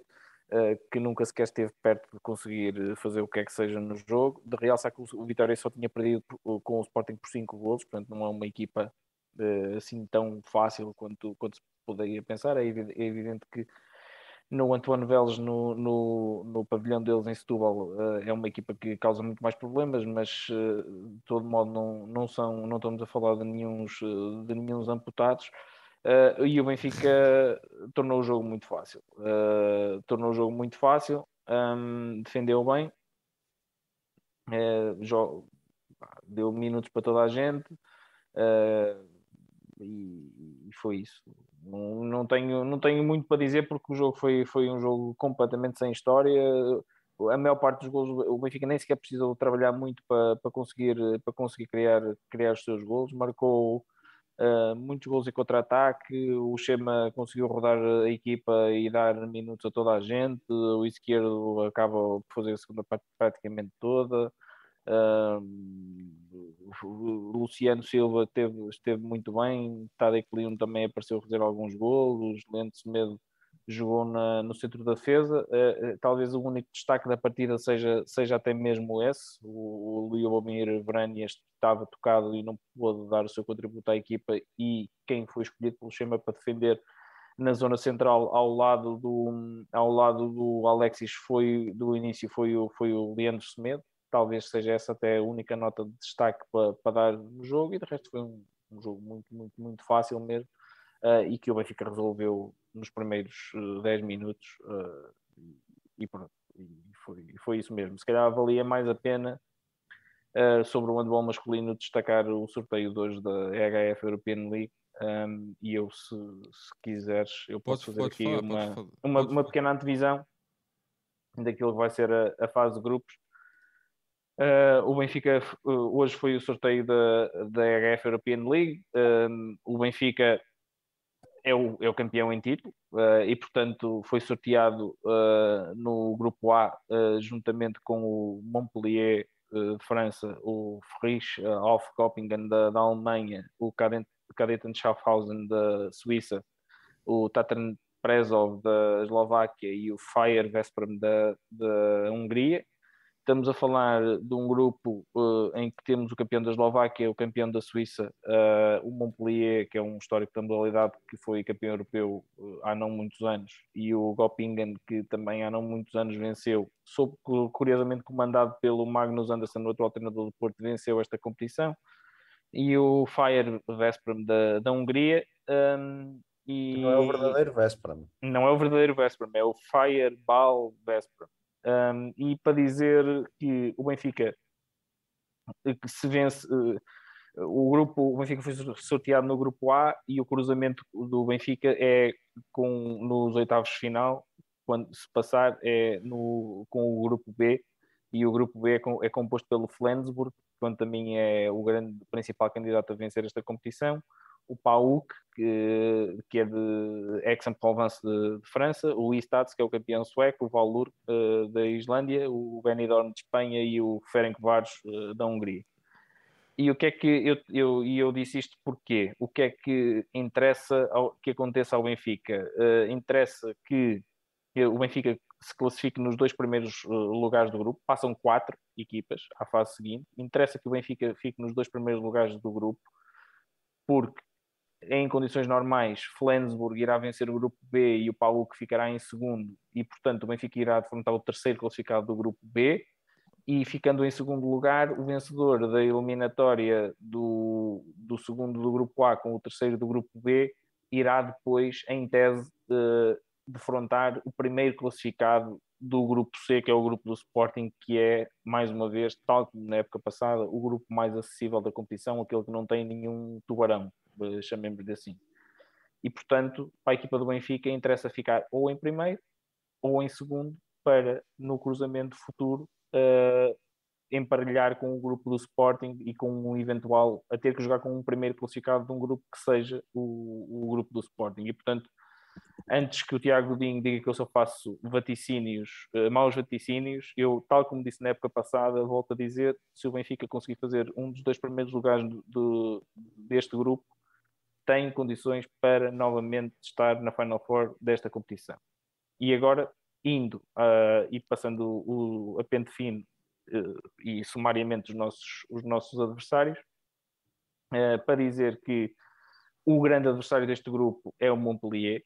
O Montpellier que acaba por não ter a equipa que podia ter, porque no, no soar do gongo, no final do mercado, perdeu o Carl Valinius, que era um lateral esquerdo sueco de enormíssima qualidade, perdeu para o Kiel, o Kiel comprou o Valinius, bateu a cláusula de rescisão deste, deste jogador sueco e, portanto, o, o substituto que, que eles arranjaram foi o Andreas Olstiensen, que é um dinamarquês que não é nada especial, mas ainda assim o Montpellier é uma excelente equipa.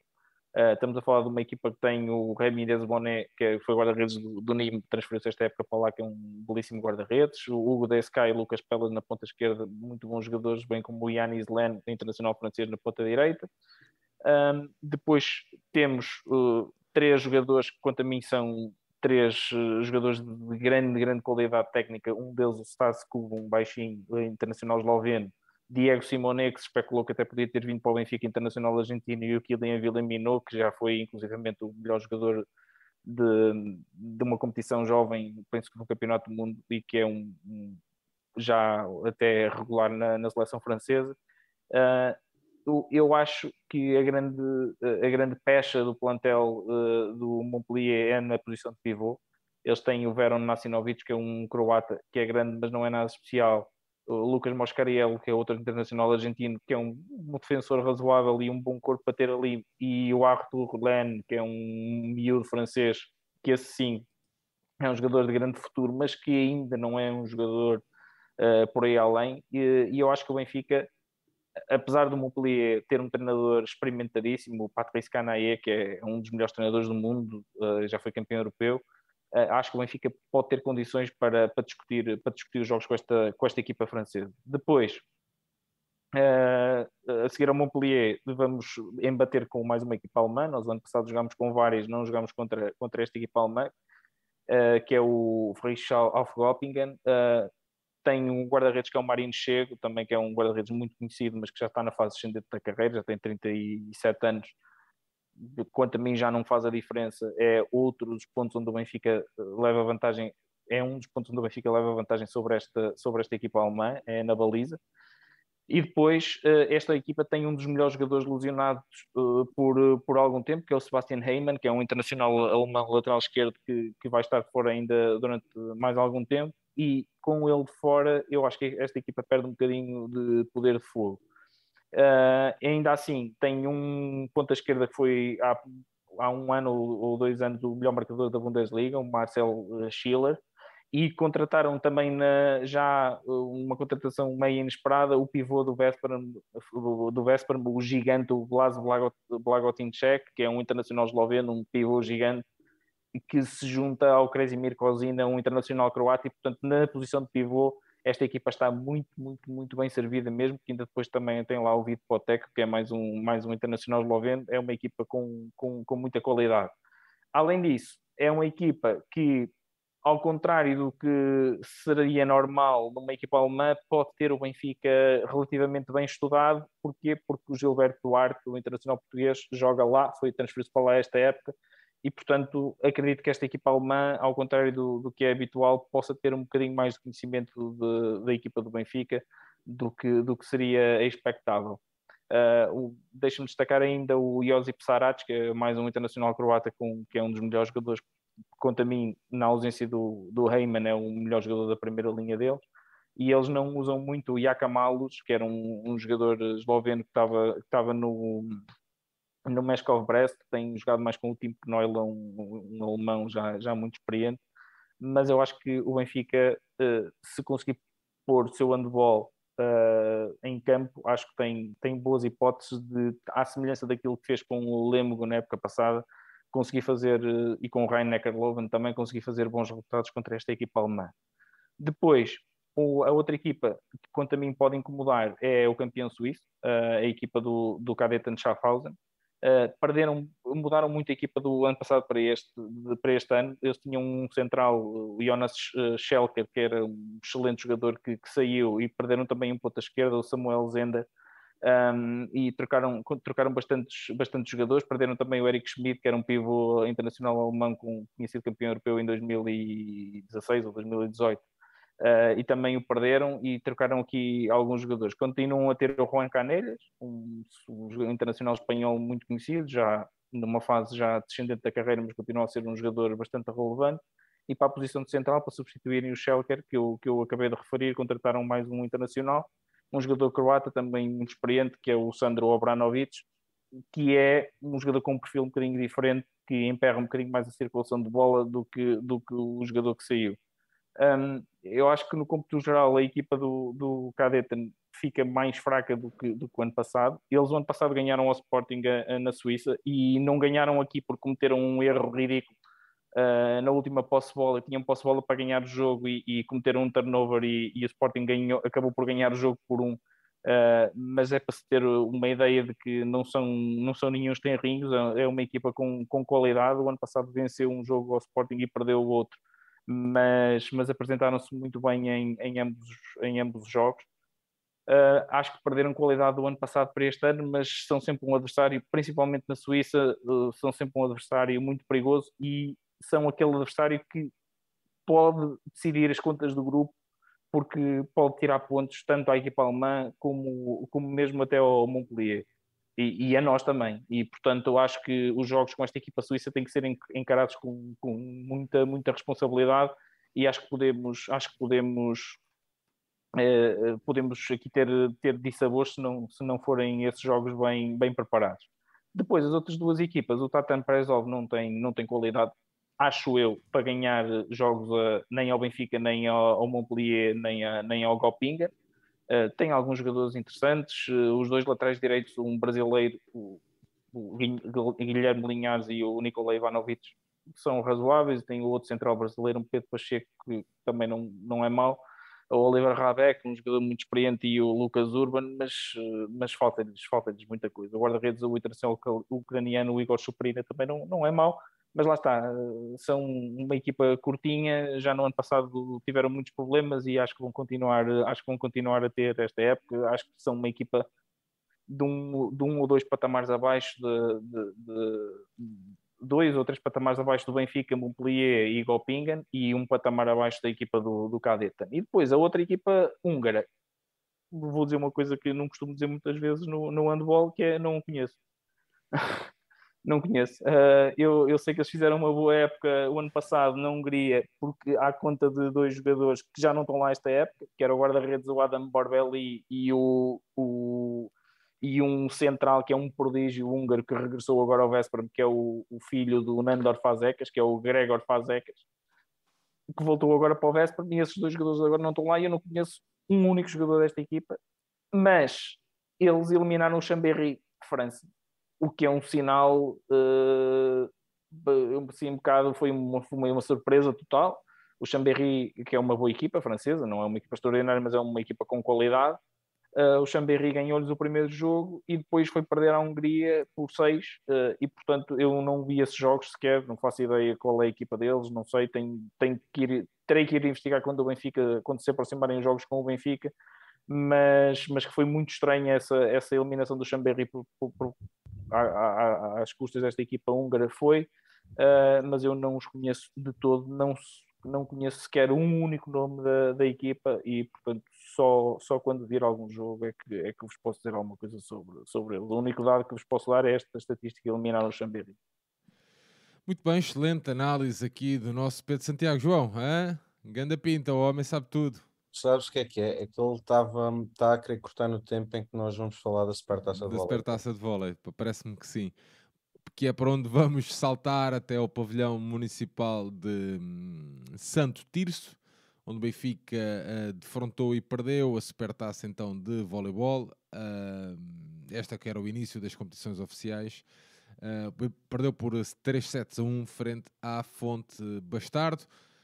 João, primeiro set 25-21, depois disso 19-25, 22-25 e 19-25 novamente para a Fonte Bastardo. Vamos lá, João. É verdade, Sérgio. Um, só notas uh, do, do pré-jogo, ou seja, o Lucas, o Lucas França lesiona-se no aquecimento, portanto, menos uma opção. Uh, o Benfica entra com, com André Lopes e Pablo Natan como zonas 4, eles que seriam os, os que tinham sido os suplentes, ou mais vezes suplentes na, na temporada transata, o Rafa e o Japa. O Japa que ainda não jogou, nem, nem na Supertaça, nem no jogo para, para a Liga dos Campeões, que vamos falar, uh, portanto pode haver ali algum problema físico, portanto o Benfica apresentar-se de maneira algo diferente, uh, contra uma fonte muito diferente do ano passado, houve muitas mudanças, inclusive a mudança na equipa técnica, portanto não sabia muito bem o que é que se podia esperar, à exceção de, de uma fonte normalmente competente e, e, de um jogo, e de um jogo difícil. Uh, a verdade é que o Benfica, à exceção do primeiro set, foi um, foi um dia em que tudo correu mal, em que tudo não funcionou. O Benfica no primeiro set até consegue uh, ter uma boa entrada, uh, muito a beneficiar da ineficácia do ataque do Fonte. Uh, teve vários erros diretos nesta, nesta altura que o Benfica conseguiu aproveitar para cavar uma vantagem e durante o set conseguiu ser, ser sempre muito competente no side-out, sempre a conseguir ter, ter boa recepção, a pôr alguma agressividade no serviço aqui e ali que, que causou alguns erros à, à fonte, a ter o Pablo Natan em, em grande destaque, que, que no jogo com, com, os holandeses ou com os neerlandeses também esteve muito bem e, e a conseguir ir gerindo com alguma tranquilidade uh, o set e, e, com naturalidade acabou por ganhar por 25-21, o que torna ainda mais estranho aquilo, aquilo, que veio, aquilo que veio a acontecer a seguir a partir do segundo set, um, as equipas uh, com mais ou menos dificuldade, especialmente no início do segundo set, estavam a ser competentes no, no side-out, mas o Benfica já começava a notar erros que não são, que não são muito normais. Muitas recepções falhadas, a equipa muito instável, até com erros de comunicação, o bloco a não funcionar. O Benfica, se eu não me engano, faz apenas 5 pontos de bloco neste jogo contra Julgo 14 do Fonte, uma diferença enorme. Uh, o Benfica claramente abaixo daquilo que pode e foi sem surpresa nenhuma que o Fonte conseguiu abrir, conseguiu abrir vantagem e o Benfica revelou-se sempre incapaz de reagir. O Marcelo ia pedindo timeouts, ia tentando alterar, fazer a substituição clássica do, do oposto e, e distribuidor com, com o Nicolo e com o Bernardo e nada, nada estava a funcionar. De resto, houve vários jogadores muito abaixo ambos os nossos opostos, quer o, quer o Nicola então faz um jogo desastroso, o Gaspar também não esteve particularmente bem, o André Lopes muito abaixo daquilo que pode, ou seja, foi, foi uma exibição uh, muito, muito cinzenta do Benfica, até mesmo a própria chama que a equipa normalmente demonstra, aquele espírito, às vezes pareceu não estar lá, uh, o Benfica acaba por perder o segundo set, uh, naturalmente, com uma diferença grande, os sets a seguir não foram também muito diferentes, no terceiro set, o, o, Benfica andou sempre ali com dois, três pontos atrás, mas nunca conseguiu ser consistente o suficiente para poder causar mais transtornos. Ou falhava um serviço, ou falhava uma recepção, ou entrava em ação um bloco do, do Fonte uh, e o Benfica acaba por perder o terceiro set que até andou ali, até andou ali mais equilibrado. No quarto a história não muda, a Fonte começa melhor, abre logo vantagem. O Benfica tem ali um período que até pareceu que, que estava que estava outra vez a vir ao de cima, aquela, aquela, aquela raça, aquela, aquela força que a, equipa, que a equipa normalmente apresenta quando passa de em pouco tempo de 14, 18 para 19 igual, e depois a partir daí Benfica perde os últimos 6 pontos do set, uh, perde o, o, quarto set nesta altura e, e, com isso perde, perde a supertaça. Um dia claramente não, onde, onde tudo, tudo correu mal.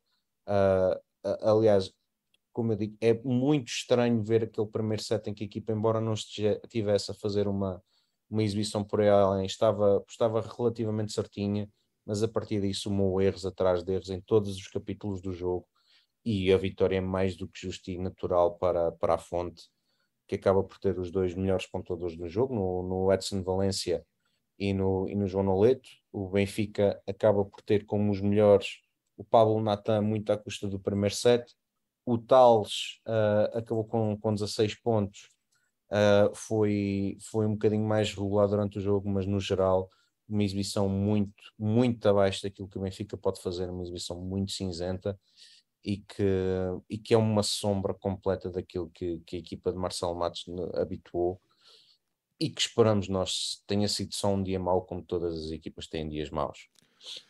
Exatamente, Benfica que uh, depois disso. deixa, deixa-me diz... só, deixa só fechar as questões das supertaças, só dar aqui a nota que também no dia de ontem disputou-se a, a supertaça no feminino, uh, com uma vitória da AJM sobre o Leixões por 3 a 2, um jogo muitíssimo equilibrado. Eu não vi, mas no pavilhão uh, fui acompanhando já no final.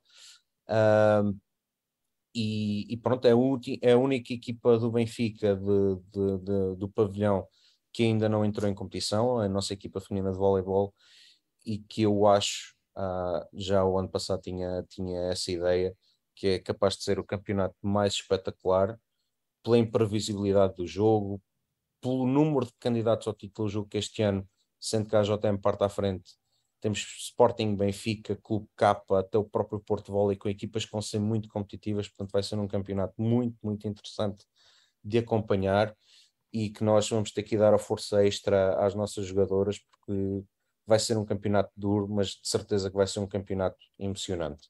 Portanto, só, só fechar com essa nota em relação às supertaças de voleibol. Muito, bem, João. Uh, continuamos no voleibol, onde o Benfica defrontou o Dinamo Apeldoorn uh, nos Países Baixos, onde o Benfica venceu por 3 uh, sets a 1 este jogo referente à primeira mão da segunda ronda da ronda 2 da Liga dos Campeões de Voleibol. João, o Benfica ganha assim uma vantagem importante e o próximo jogo será então na quarta-feira, dia 12 de outubro, às 20 horas no pavilhão número 2 eh, da Luz. Entretanto, antes disso, o Benfica é defrontado no próximo sábado às 8h30. Uh, Desloca-se até ao terreno do Leixões. Esta que será o, a primeira jornada da primeira fase do Campeonato Nacional. Uh, relativamente a este jogo, o Benfica a vencer o primeiro set por 12-25. Uh, no segundo, 25-20. E depois o Benfica 18-25 e 12-25, João. Sério, este jogo já é um jogo completamente diferente. Também me pareceu um adversário uh, relativamente acessível para o Benfica nesta fase. Uh, Benfica entra com uma alteração uh, relativamente ao set da, da Supertaça, com o Rafa a aparecer no lugar do André Lopes. Se bem que o Rafa jogou na Supertaça e teve, teve minutos, mas neste jogo tem muito mais minutos. Uh, isso começa-se logo a sentir uh, com, com o Benfica entrar muito bem logo do ponto de vista do serviço e a acabar logo vantagem no, no primeiro set de, deste cedo. E o primeiro set é completamente dominado pelo Benfica, melhor em todos os parâmetros do jogo. Uh, bloco, desde o bloco à recepção, o serviço a causar inúmeros problemas à recepção do mínimo desde pontos diretos até depois a causar problemas ao, ao distribuidor. Uh, e o Benfica com naturalidade uh, a vencer por 12, uh, por 12-25, um set praticamente sem história. No segundo set, a história é completamente diferente e, e é algo também é um pouco estranho no meio deste jogo. Os neerlandeses conseguem aumentar o seu, o seu nível de jogo, é verdade, conseguem melhorar a recepção, conseguem aumentar com isso a eficácia do seu ataque, mas o Benfica também a demonstrar nesta fase muita irregularidade no serviço, muitos serviços falhados, a aparecerem novamente bastantes falhas na recepção, e é com, e é com isso que, que o set ganha equilíbrio. Uh, apenas uh, há uma vantagem de dois pontos aos 14-12 para, para os neerlandeses, uh, mas o Benfica neste set manteve-se inconsistente, não conseguiu nunca passar para, para a frente de forma consistente. E, e, mais uma vez, tal como aconteceu no último set da Supertaça, o Benfica 19 igual, permite que os neerlandeses façam 20-25, uh, com muitos erros à mistura, tanto no ataque, recepção, e, e os, os, neerlandeses ganham bem o, este set.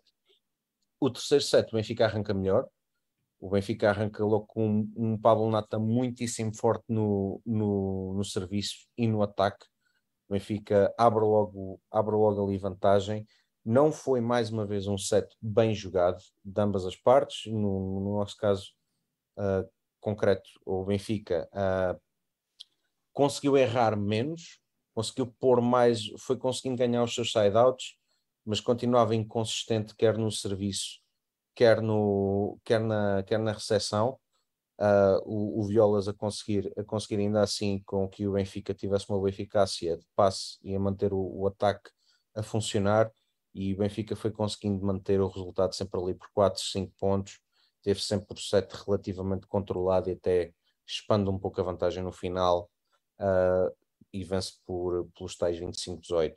O último set então é, é, é, domínio completo do Benfica, é quase uma repetição do, do primeiro set, o resultado até acaba por ser igual, já há bastante descrença no, no lado, no, no lado neerlandês, uh, e, e, o Benfica a aproveitar e bem, a entrar logo muito forte, a cavar logo uma vantagem muito grande no início e a dominar completamente este, este último set, mais uma vez em todos os aspectos do jogo, e foi com grande naturalidade que chegou, que chegou a 3-1, chegou à vitória, uma vitória importante para, para ajudar, para com, começar a ajudar a eliminar aquela má imagem passada de jogo com o Fonte. Uh, estamos e para nos pôr numa posição privilegiada para, para garantir o apuramento temos que ganhar apenas dois sets na luz. Eu estou convencido que a, equipa, que a equipa vai ganhar o jogo na luz, que é claramente mais forte que esta equipa neerlandesa, uh, e passar à próxima fase para, para estarmos mais perto de chegar, de chegar à Liga dos Campeões. A nível de destaques individuais, o Pablo Natan é o melhor, é o melhor, é o melhor pontuador do jogo e o, e o Peter Wolf desta vez muito bem uh, muito melhor do que na Supertaça a subir o, a subir o seu nível, tanto, tanto no ataque como no serviço, como no bloco, a ser, a ser, eu julgo que ele até foi o homem do jogo para, para a SEV, a ganhar aquele prémio bonito como ele gosta das cervejas. Uhum. Uh, mas uma vitória, uma vitória sem, sem muita história, mas há que ter alguma atenção a este segundo set do Benfica, porque mais uma vez tivemos aqui inconstâncias no nosso jogo que, que não são normais, que não são muito normais na, na equipa de Marcelo Matos. Muito bem, João. Santiago, chegámos ao fim, passámos em revista todos os jogos que tínhamos aqui no nosso alinhamento. João, tens aí as tuas notas finais? Tenho, como, como costumo, sou muito chato e tenho sempre de dizer mais uma ou duas coisas. A primeira um, é uma nota de alguma tristeza um, genuína, tem a ver com a notícia que soube há poucas horas de, do Sporting terminar com a secção de futebol de praia. Uh, como eu disse no Twitter, o futebol de praia hoje em dia em Portugal, a nível de clubes em especial, mas no geral, está um bocado na penumbra e sem o Sporting a coisa não tende a melhorar e o Benfica, e nós que já aqui falamos tantas vezes em Benfica, finalmente assumir o, o projeto fantástico da Casa do Benfica de Louros, agora ver o Sporting a sair do futebol de praia é mais uma machadada na, na modalidade é algo que, é, que eu acho que é um momento triste para, para apreciadores de futebol de praia. Eu gosto de futebol de praia. Eu, Mas... sabes que eu, eu não tem problema nenhum, eu durante muitos anos, eh, eu, ou seja, eh, a minha madrinha foi casada com o Madger durante muito, muito tempo e ainda o Madger eh, não era longe de ser o, o fenómeno que foi depois né, no futebol praia e também é com alguma tristeza. Hoje apanhei, apanhei uma, uma publicação dele bastante triste e vejo hoje que o meu primo uh, o meu sobrinho, o meu primo, o Bernardo, que é o filho dele, uh, estava a jogar no Sporting também.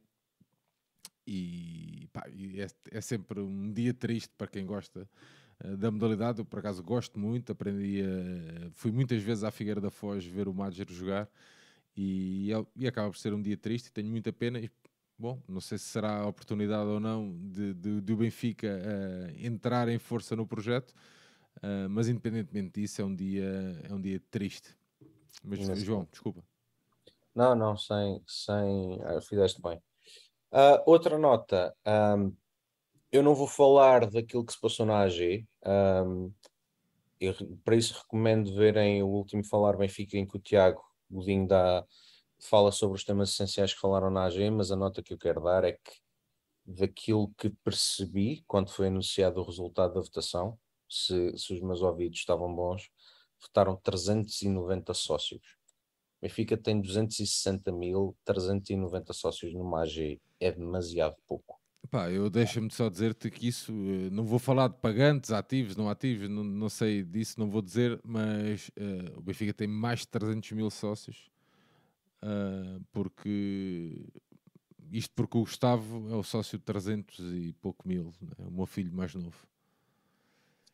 Portanto, uh, temos, temos que também pôr um pouco a mão na consciência. Eu sei que há atenuantes, sei que há a questão de não ser um dia útil, tudo mais. Sei que se poderia tentar uh, arranjar outras formas dos sócios participarem.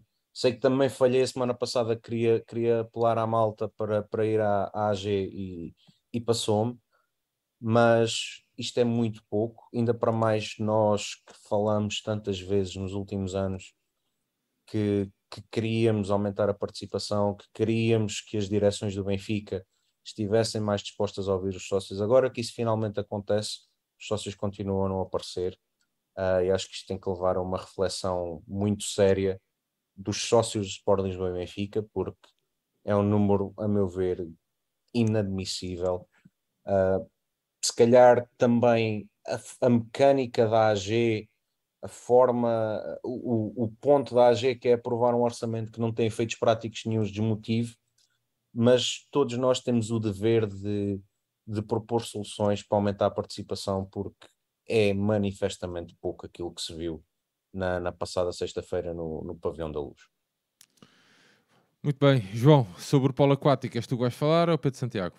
Eu tenho aqui, não sei se o Santiago quer falar. Ah, então vá, não, vá. Podes falar tu, João, podes falar tu. Pronto, só dar a nota de mais uma vitória no, no polo aquático, a quarta supertaça consecutiva por 12, por 17-12, frente ao, ao Fluvial Portuense, com 5 golos da Madalena Lousa, 3 da Nicola McLeod, 3 da Inês Nunes, 2 da Alice Rodrigues, 1 um da Marta Martins, que não é dos frangos, Ana, um da Ana Jardim, um da Carlota Milheiro e um da Casey Stua. Portanto, quarta supertaça consecutiva de referir uh, que este jogo teve transmissão no site da Federação Portuguesa de Natação, que, pese embora seja de louvar, a transmissão era horrível, uh, porque eu tinha que fazer refresh aquilo a cada minuto. Mas seja como for, dar os parabéns à, às nossas atletas, dar os parabéns ao treinador António Machado, e, e esperar que, que esta época seja mais uma época de sucesso e mais uma época de conquistas destas, destas fabulosas atletas que continuam a encher uh, troféus o, o Museu Cosmo Damião. A última nota tem a ver com o rugby. Nós prometemos falar de rugby e vamos falar um bocadinho, ou melhor, só dar uma, um bocadinho de informação agora, porque não há tempo para mais. Eu não tive tempo para preparar mais e o episódio vai longo mas uh, só dar nota que este fim de semana começam as competições em que o Benfica está inserido, os campeonatos, e começa logo no domingo com muito rugby para ver. No domingo temos três jogos, todos eles no estádio universitário. Às 11 horas, no campo número 2 do estádio universitário, temos um Benfica Sporting no feminino. No uh, masculino, temos dois jogos frente ao Belenenses, um para a divisão de honra, que é o campeonato principal, às 12 horas uh, no campo de honra do estádio universitário e outro às 14 no campo 2 para o campeonato Challenge, que eu, se não estou em erro, é uma espécie de equipas B, é um, um campeonato para mais para formação. Uh, há que dizer que estes jogos uh, sorte ou azar, são logo contra os campeões nacionais, seja o Sporting no feminino, seja o Bolonenses no masculino. Portanto, começamos logo com adversários difíceis. Eu, ao que, ao que consegui perceber, o Benfica reforçou-se bastante para esta época no masculino. Portanto, vamos ver. Eu não sei se vou conseguir estar presente, porque também há o handball e também há questões de saúde relativas a dentes que não sei se me vão possibilitar ir, mas este ano não passa sem ir ver um jogo da, das nossas equipas de, de rugby. E de polo aquático. Obrigado. E de polo aquático, sim, sim. Muito bem, estamos então a chegar aqui ao final do nosso rescaldo, um rescaldo mais longo, mas impunha-se aqui fazer uh, também uma análise ao nosso grupo uh, e de handball e o Santiago a fazer e bem, a puxar dos seus dotes, os seus conhecimentos, aliás, handbolísticos.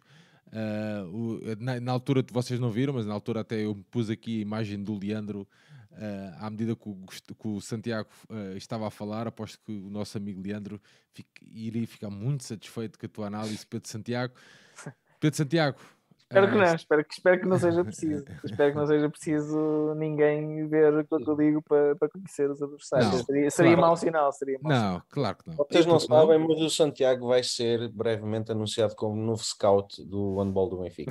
vai, vai, vai o caminho, claro. para, o caminho para ser team manager. Não, não, isso está lá o Leandro que está muito bem.